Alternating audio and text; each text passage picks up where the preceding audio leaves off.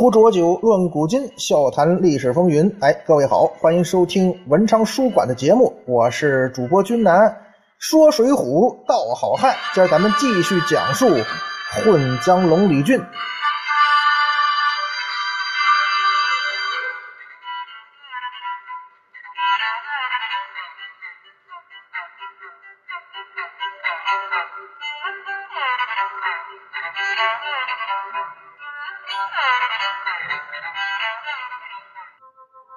上一回啊，君南跟大家伙说到啊，在晁盖朝天王的心目中啊，梁山水军的首领的最佳人选，无疑是他的亲信三阮兄弟。可是啊，杀人越货三阮在行，偷袭骚扰也能应付。可是随着梁山生存压力的增大，以及水军队伍的扩大，这一系列的问题啊，三阮可就搞不定了。在朝廷的围剿力度加大之后呢，作为梁山的第一道防线啊，进攻的最前线也是防守最前线的水军，应该如何做出调整和改变呢？尽管晁盖有些排斥李俊和二张，可是他们进入水军系统也是早晚的事儿。而随着越来越多的专业人员的加入，团结统领指挥这些人。怎么组织调配这些资源呢？就变成了迫在眉睫的问题。这三阮他做得来吗？而梁山之所以能够跟朝廷的各路征剿队伍进行周旋，最大的屏障是什么呢？最大的屏障就是梁山坡呀，这茫茫八百里的水面，没有这八百里水坡，人家朝廷的官军早就攻上去一听了。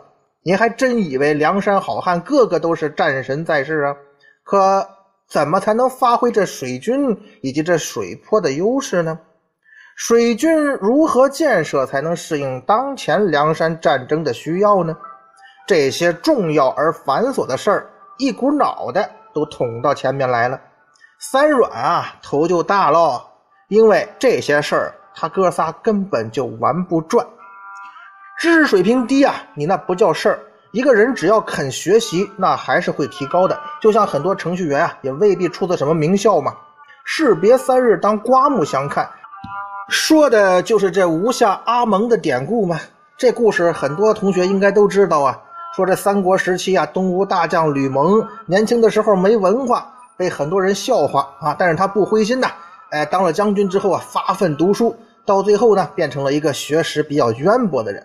所以说啊，一个人你只要好学、肯学、努力学，你的能力啊、你的认知、你的文化水平，那是肯定会得到提高的。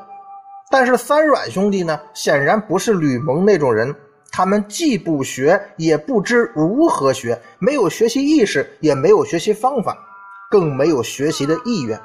所以三阮在梁山水军发展这个大机遇之下呢，风口来了，但是他的能力抓不住啊。他们显得束手无策，梁山水军在三阮兄弟手中是不会有更大发展的。他们那个上线也就在那儿小规模水战、偷鸡骚扰、打游击了。所以梁山的水军优势也不可能在三阮兄弟手中发挥出来，三阮也就不适合出任梁山水军的头领。好，既然啊三阮不是梁山水军理想的主管人。那么还有那二张兄弟呢？二张啊，属于宋江的亲信。宋大哥当然是希望二张成为梁山水军领导人选了，拿下这水军的指挥权。咱们呢可以想见，在宋大哥的设想之中，如果二张能把梁山水军的领导权顺利拿到，那呃顺理成章的呀，宋大哥在梁山的话语权也就会加重了。很多计划实行起来也就更加的顺畅啊，通便。也是基于这种想法呢，宋大哥其实也是把张顺作为这个水军领导的种子选手来培养的。但是啊，张衡、张顺兄弟呢，也让宋大哥失望了。他们俩同样不是可以领导梁山水军的理想人选。咱们说这二张兄弟啊，这业务能力那是没问题。相当高，哎，水性没得说。二张的水性是真高，从书中描写来看，那是高的离谱啊，已经超出这个凡人的范畴了。但是啊，你个体的业务能力强，不代表你的领导能力强。明白吧？他们兄弟要说领导梁山水军再跨上一个新台阶，适应新的军事发展潮流，这这哥俩可不是这块料。最重要的是什么呢？张氏兄弟的学习能力也很一般，太一般，跟不上时代的要求，也跟不上宋大哥的要求。怎么说呢？梁山水军的地位太重要，没有这强大的梁山水军，没有梁山水军的战斗力。就不会有梁山泊的未来和希望。别看这梁山什么五虎八彪十猛将，五五叉叉一身本事，可是真正能给梁山泊遮风挡雨、保证这个势力存在的，还是他梁山水军呢。对于这种情况，梁山高层领导他能不知道吗？特别是晁盖和宋江，他们能不知道这其中的厉害和关键吗？晁盖和宋江啊。太明白这水军对于梁山的重要了，他们也知道有一支强大的水军对于梁山来说就是意味着生或者死，意味着安全，意味着希望。所以，当他们两个人各自心目中的人选——晁盖的三阮、宋江的二张，这些人都不能保证把梁山的水军建设的更加强大时，也就是说，即使是他们的亲信在领导水军，也不会让梁山让他们感到更安全的时候，哎，这二位啊，理智的选择了改变。怎么改变？晁盖心中啊，三阮不能胜任，他立刻做出了改变。宋江心中，二张也不是梁山水军的合适人选，他也立刻做出了改变。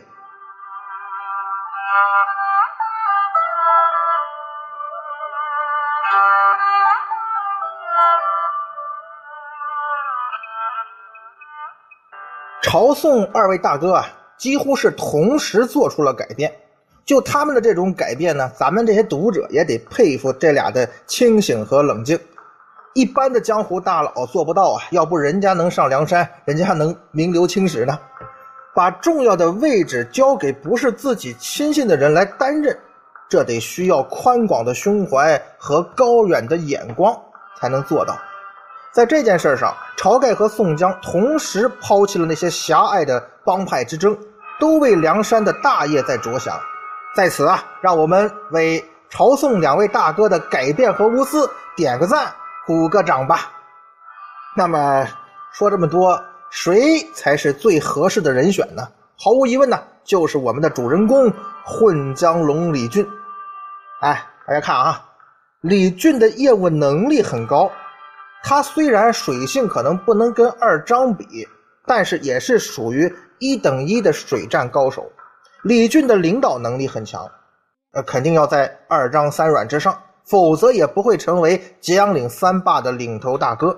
但是，仅凭这些，你李俊就可以坐上梁山水军老大的位子吗？这就不会受人质疑吗？前面啊，军南跟同学们说过啊。李俊在祝家庄之战之后呢，他只是按照陆战头领的标准给安排的工作，根本就没把他安排进水军的战斗序列。可到了呼延灼的铁甲连环马进犯梁山的时候呢，不管是吴用分配任务，还是在随后晁盖分配任务，都是按照李俊、二张、三阮的顺序。大家可以回去原文看啊。哎，李俊是什么时候？进入了水军战斗序列，他又是什么时候排在了二张和三阮的前面呢？从三打祝家庄到呼延灼的连环马，这之间啊，并没有间隔太长的时间。而在这不算太长的时间里头，到底发生了什么事儿？李俊居然咸鱼翻身，完成了逆袭，由先前啊被排除在水军序列之外的一个人，转而变成了水军的领军人物呢？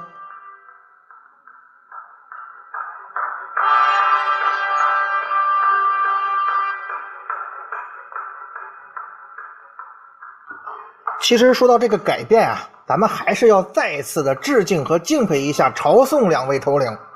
他们在争水军领导权的过程中啊，人两位争归争，但是没有争昏头。哎，这比很多那种公司单位的那种争权夺利的领导要好多了。他们俩都很清醒，梁山的安全不是儿戏！梁山要是没了，还争个什么劲儿啊？争权固然重要，梁山的生存才是更重要的事儿。在争权这件事上，咱还真得对朝宋两位提出表扬。不管争啊斗啊多么厉害，他俩几乎啊没有做什么损害梁山安全的事儿。他们知道，这梁山坡看似强大，其实很脆弱，经不起内部的伤害。所以，晁盖和宋江是极力避免这种内部火并情况的发生。在争夺梁山水军领导权的时候呢，当发现自己推荐的人三阮和二张并不能适应梁山水军的发展需求时，哎，人家两位大哥呀，同时放手放弃了争夺。那么，有没有另外一种情况？比如啊，是不是？晁盖和宋江觉得双方的这种争夺对梁山的生存不利，所以就各退一步，选择了一个啊比较中立的中间派李俊来做这个位子呢。李俊相比二张和三阮，他的立场确实相对中立，和宋江、晁盖好像都不是特别近，都不是核心的亲信。那这种情况啊，这种说呃取其中间的这种情况是否成立呢？也算是一种权力制衡吧。但咱们仔细分析一下啊，你就会发现啊，这种可能性不能说没有，但是可能性真的很小。站在晁盖和宋江的角度来说啊，如果只是李俊的立场比较中立，能力不如二张或三阮的话，他们俩可不敢把这个位子送给李俊坐呀。咱们说过啊，晁盖和宋江放弃争夺，是从梁山安全大局出发的。否则，谁愿意放弃水军这块大蛋糕的势力呀？李俊如果没有超群的能力，这两位大哥脑子进水啊，会把这个重要位置让给一个跟我并不亲近的李俊来做呢？李俊获得这个位置，咱们可以说啊，他就是凭着自身的实力打动了晁盖和宋江。可这个时间段内啊，好像《水浒传》原文故事中啊。并没有描写李俊有过什么特别出色的表现，他的实力是怎么看出来的呢？这就是因为啊，这《水浒传》作者压根就没把李俊当主要人物来写，哎，他有这个考虑，把相对独立的水军老大轻描淡写，寥寥几笔带过，目的是什么呢？就是为了隐藏梁山内部这种激烈的权力斗争。施耐庵老爷子吧，可能是不想让梁山这种争斗啊被咱们读者轻易发现，这不得引起宋江顾忌的三个半人吗？除了那半个人的表现比较夺眼球之外呢，其他三个人呢，在梁山内部的争斗中几乎是难觅踪迹。李俊这个就是活生生的例子。按说啊，以李俊的重要程度，作者是应该大书特书的，可是作者并没有这样写，并没有太突出李俊。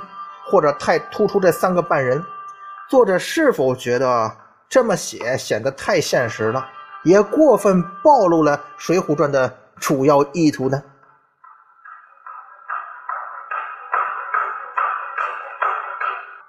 ？OK，现在啊，李俊做水军老大位子没问题了，已经得到晁盖、宋江两位大哥的认可。好，那第二个问题也出来了，对上你安排好了，对下呢？二张三阮，他们认李俊这个老大吗？没那么容易啊！在一个团队当中啊，做一个能服众的老大不是那么容易的。而且李俊呢，还有点空降干部的意思啊。更何况这个老大呢，还是你曾经的同事，这种情况啊是最难让曾经的兄弟接受你了。这样的例子在现实世界中太多，不难理解。现在李俊也遇到了这样的困难。他该如何让曾经的同事、现在的下属接受自己是他们领导这个现实呢？要说呀，人李俊呢，那是个有真本事的人，这种难题也难不倒他。尽管这个问题很棘手，但是李俊很有信心啊，把这件事搞定。在三阮和二张当中啊，二张的情况要稍微好那么一点毕竟啊，在江州的时候呢，他们就认识了，也算是兄弟。哥哥领导弟弟二张，基本也不会说什么别的。可三阮不一样啊，在李俊没来梁山之前，三阮可是名副其实的水军老大，也没别人啊。李俊来了，哦，我们就得把这位子让给你，凭什么呀？这不是打我们三兄弟的脸吗？江湖上混，什么最重要啊？脸呢？脸面呢？哎，某种意义上说呀，对江湖人而言，这脸面比生命都重要。现在你李俊坐上水军老大哦，我们阮氏三雄这脸面往哪搁？对于三阮这种心理啊，李俊是很理解也很明确的。不过这对李俊来说也不是大问题。李俊用实际行动告他们：我李俊做水军的业务水平啊，比你们三阮是只高不低。而统筹指挥的能力和水平啊，要比你们三兄弟，哎，高的多得多得多，至少有三层楼那么高吧？啊！另外呢，我李俊的胸怀也要比你们宽广的多。很快呀，李俊就用各种实际行动，果然是感化了三阮和二张，让他们心服口服的认了李俊的领导。在宋江带领大部队攻打大名府的时候呢。关胜突袭了梁山，这个咱们之前讲阮氏三兄弟的时候啊，说过这段剧情。关胜攻打梁山啊，是想用围魏救赵之计来解大名府之围。那帮水军头领，尤其是张衡啊，立功心切，要带着兄弟张顺夜袭关胜大营。这个时候啊，他们并没有找李俊这个水军领导请示，而是自作主张。这说明什么呢？这说明。开始的时候，张衡啊对李俊做水军领导是不怎么服气的。尽管李俊啊算是他的结拜大哥，而由于关胜是名将啊，他也早就有准备。张衡到了关胜的大营就被抓了，而张顺呢，听说哥哥被抓，他赶紧去找三阮。哎，你说这么重要的事儿哈，你不去找水军的最高领导李俊？你反而去找那三阮，说明什么呢？说明张顺呢也没把李俊这个领导放在眼里头。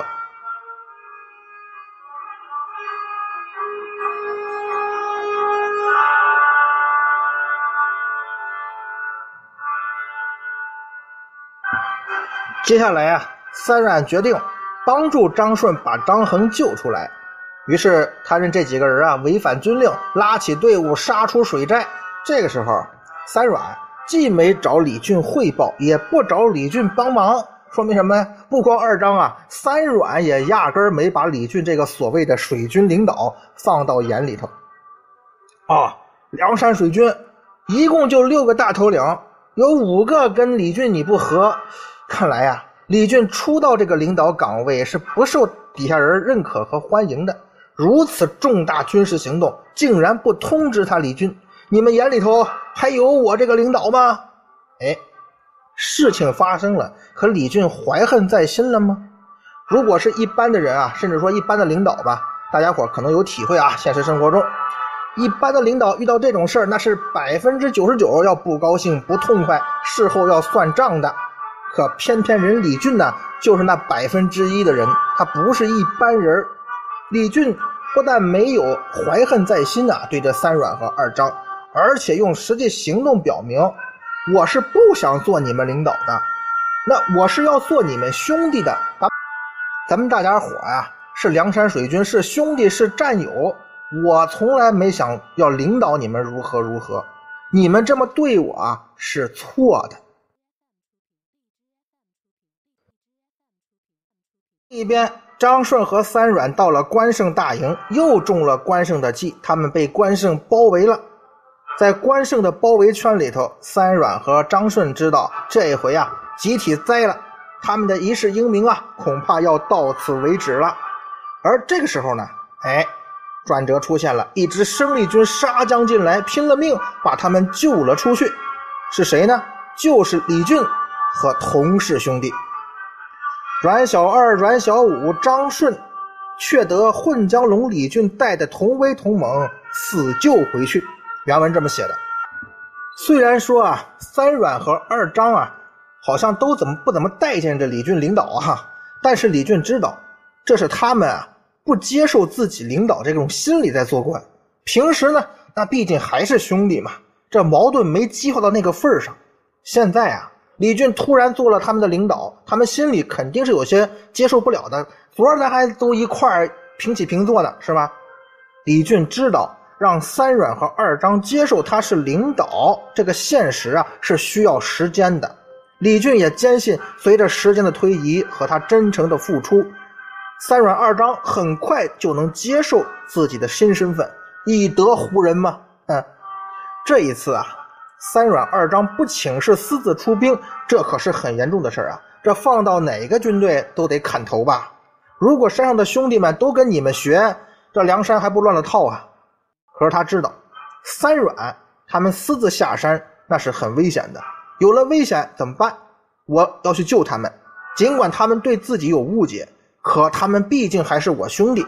兄弟有错吗？救回来再说。现在是救人要紧。看李俊这时候啊，他看得很清楚。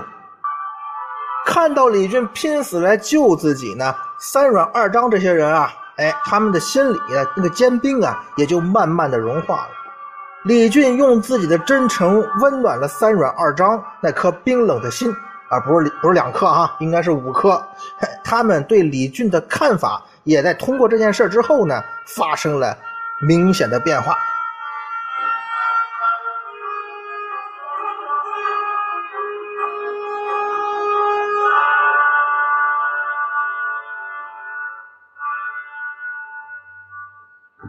有一说一啊，三阮二张这些人啊。不是那种忘恩负义的薄情鼠辈，也不是那种心机幽深的阴暗小人。李俊做他们的领导，他们起先啊，也就是心里头不痛快嘛。可是当看到李俊啊，的确没有领导的架子，而且还拼死救我们，好，我们错怪李俊了。这一次，如果不是李俊死命相救，啊，三阮二张，我们哥几个可能就全都栽在关胜大营里头了。这命丢了是小事啊。主要是丢不起人呐！平时那些步军的兄弟们就看不起我们水军，现在出了这么大丑，好，五个水军头领几乎要全部栽在关胜手里头啊！要是以这种方式集体死了，那你死了也会被别人笑话的，你到下辈子都翻不过身来。亏得李俊大哥，哎，看来啊，咱们从前那么对待人家呀，不太合适，太不合适了。也就是通过这件事儿，水军这几位头领算是团结到一起了。从此，他们就成了一个坚强的整体，来面对梁山内外的各种风风雨雨。可是，梁山水军突然变得这么团结，是宋大哥愿意看到的结果吗？宋大哥虽然不希望手下兄弟内部不和，因为这影响整体战斗力啊。可是，如果我们内部有那么几个兄弟啊，他们团结成了铁板一块，这也不是宋江愿意看到的。这样的话呢，宋大哥的影响力就小了很多嘛。这样的事儿，宋大哥肯定也不会太高兴。那么，能在他们中间放一些宋江的更加亲信的人，来打破这几位水军头领的团结现状吗？宋大哥不是没想过呀。可是你看看啊，没合适人选啊。要是派马军头领去，这意图太明显；让步军头领去，倒行啊，你改一下。可是派谁呢？派李逵？那算了吧。这李逵到了水军大营，没准啊，过几天啊，去的时候是活李逵，回来的就成了死铁牛了，哈，被淹死的。这损失我宋江可承担不起。这样也不行，难道就看着水军这几位继续做大，继续团结吗？在这件事上啊，宋大哥还真没有更好的办法了。唯一的办法就是，平时啊打压一下，排挤一下，在梁山排座次的时候呢，故意把水军这几位的排名啊明目张胆的降低一点。宋大哥也是想通过这些手段告诉三阮二张：你跟着李俊混啊，有什么好处啊？还是回到我宋江的怀抱吧，看看那些投靠我宋江的人，在政治上。经济上、待遇上，都比你们哥几个强啊！回来吧，回来哟，别跟着李俊瞎混啦！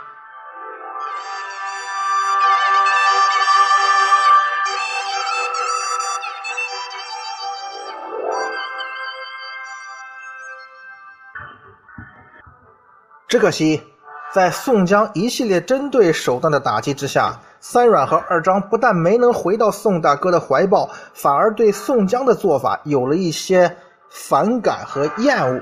哎，这就适得其反了。宋江哥哥，您这是要干啥呀？都是为了梁山大业，您犯得着这么明显针对我们吗？李俊，李大哥没有什么不好，你这样对待我们不公平，也不对。您还是我们曾经无比崇拜的及时雨宋公明吗？三阮二张生气了，当然后果未必多严重啊。他们再也没有回到宋大哥的怀抱。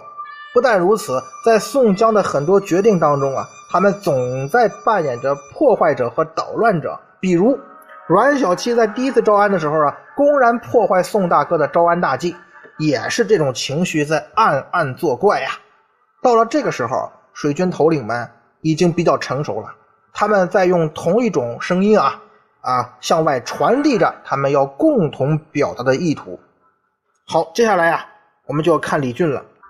李俊会如何摆脱这种打压和控制呢？在梁山排座次之后啊。李俊明显的就发现啊，他已经被宋大哥盯上了。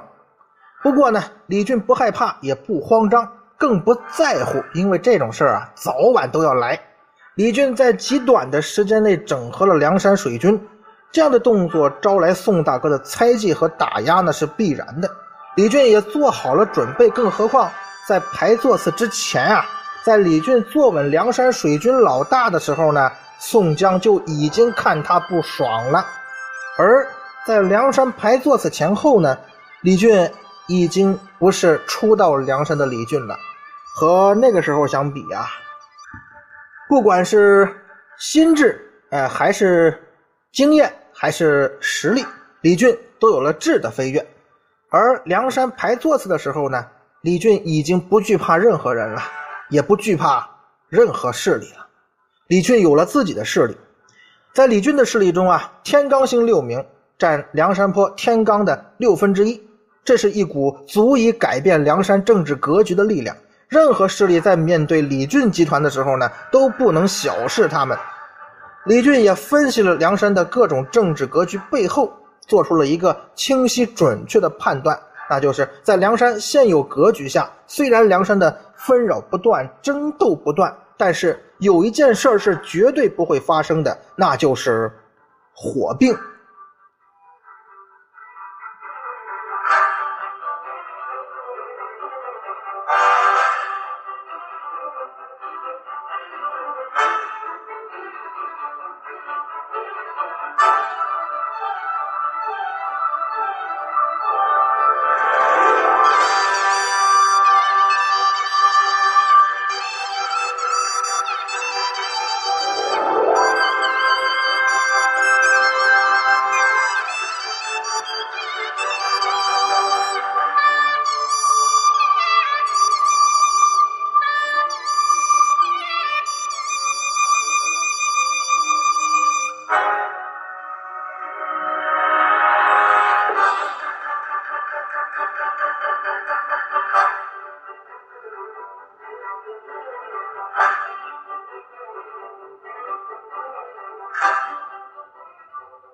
不